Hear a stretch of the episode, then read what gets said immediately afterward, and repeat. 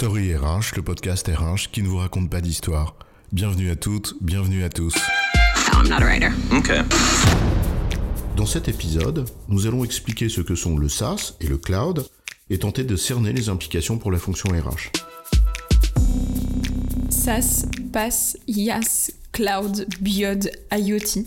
Le monde du digital est truffé d'acronymes en tout genre, dont il n'est pas toujours bien utile d'ailleurs de connaître la signification précise, du moins pour la fonction RH. C'est sûr qu'on peut toujours s'enorgueillir de faire du data mining dans son data warehouse, mais au fond, on fait pas bien plus que des requêtes SQL dans une base de données. Bref, il n'y a pas de quoi fouetter un chat et de s'inquiéter quand on connaît pas vraiment tous ces termes. Sauf que, parfois, ça peut être important. Non pas d'en connaître le détail technique ou de comprendre le détail technique, mais d'en apprécier la portée, et donc les conséquences pour la fonction RH. Et c'est ce que nous allons faire ici avec le SaaS et le cloud. C'est quoi et quelles en sont les implications pour la fonction RH C'est quoi l'histoire? Il faut d'abord noter qu'au-delà des acronymes, qui sont désormais employés par tous, il y a d'abord une réalité de marché.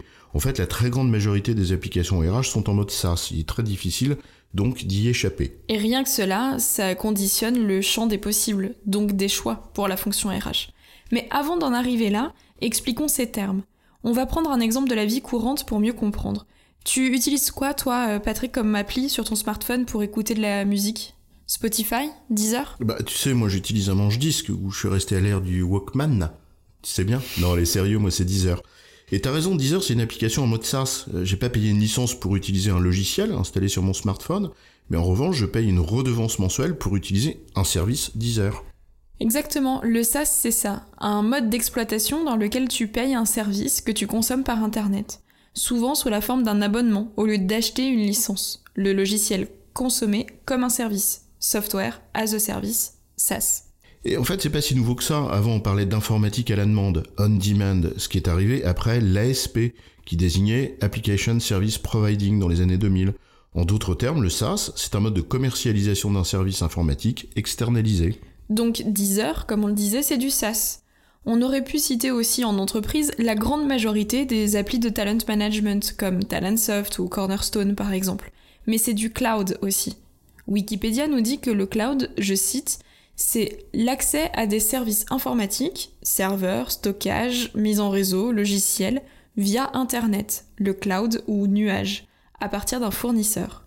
Mais du coup, elle est où la différence entre SaaS et cloud Bien vu, chef, le cloud, c'est un terme générique qui désigne en effet le fait d'utiliser de l'informatique à distance sans trop savoir où tout cela est géré. On pourrait presque dire du nuage à l'écran, de fumée pour sourire. En fait, le cloud désigne des services informatiques qui peuvent comprendre un service complet, donc avec les logiciels, les serveurs qui les hébergent, les données et le stockage de ces données, mais qui peut comprendre simplement une partie de ces services. Donc du SaaS, c'est du cloud, alors que tout le cloud n'est pas nécessairement du SaaS. Tu me suis? Oui, en effet, c'est exactement ça. Quand tu loues un service d'hébergement uniquement, donc des serveurs et du stockage, bah c'est du cloud. Et d'ailleurs, on appelle ça parfois du IaaS pour infrastructure comme un service, ou PaaS pour Platform as a Service. En gros, de l'infrastructure informatique. Mais ça n'est pas du SaaS. Et donc un service commercialisé au client final en mode SaaS peut soit tout héberger avec euh, ses propres infrastructures informatiques, et alors tu n'as qu'un seul fournisseur, soit lui-même sous-traité à un autre fournisseur, en l'occurrence d'IaaS ou de PaaS. Et tu as alors un fournisseur principal et les sous-traitants qu'il gère. Exactement, et tout ça, c'est le cloud. Pour les RH, peut-être, ce qu'il faut retenir, c'est que le cloud, c'est toute forme de service informatique, utilisé à distance comme un service à la demande, et le SaaS en est une des dimensions quand il s'agit de leur logiciel RH. Et ce modèle de commercialisation et d'exploitation a des conséquences. Ce n'est pas anodin de parler d'externalisation, même partielle. On ne va pas tout détailler ici car l'externalisation est un sujet complet en lui-même. Oui, en effet, on va pas tout détailler, mais on peut quand même souligner quelques points.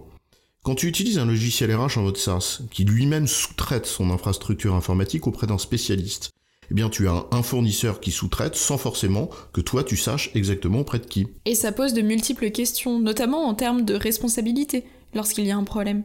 Imagine par exemple que l'infrastructure d'hébergement de données tombe en panne.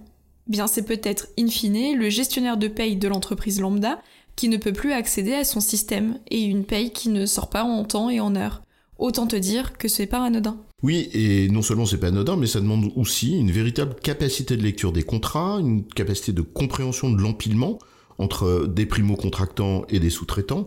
Bref, en un mot, une expertise réelle à avoir pour sécuriser et maîtriser ces processus RH clés. Dieu sait que cela devient complexe, ne serait-ce qu'avec la RGPD, la loi de protection des données par exemple. Savoir où les données sont stockées n'est pas neutre. Oui, bien sûr, des données hébergées en France, en Europe ou ailleurs, c'est absolument pas les mêmes implications. Au-delà même de la dimension légale, donc de conformité, il y a aussi une dimension de protection des données sensibles, ne serait-ce que pour des raisons concurrentielles. Et avec certains marioles qui dirigent certains pays, eh bien c'est pas neutre. Avec ces deux exemples, on voit bien la nature et la complexité des questions qui peuvent se poser dès lors qu'on choisit un modèle d'exploitation qui repose sur un enchaînement de contractants.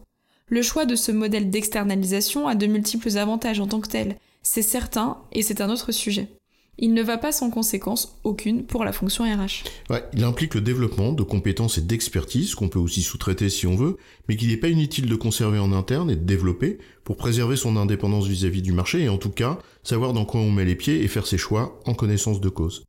En résumé, le cloud désigne des services informatiques par Internet, généralement facturés sous la forme d'une redevance. Le SaaS en est une version qui comprend les logiciels, mais aussi l'infrastructure informatique qui est derrière. Et celle-ci peut être aussi sous-traitée. Cette forme d'externalisation qui implique de multiples intervenants demande une expertise pour la fonction RH en entreprise pour qu'elle puisse faire ses propres choix en toute connaissance de cause. J'ai bon chef? Oui, tu as bon, mais on va pas en faire toute une histoire.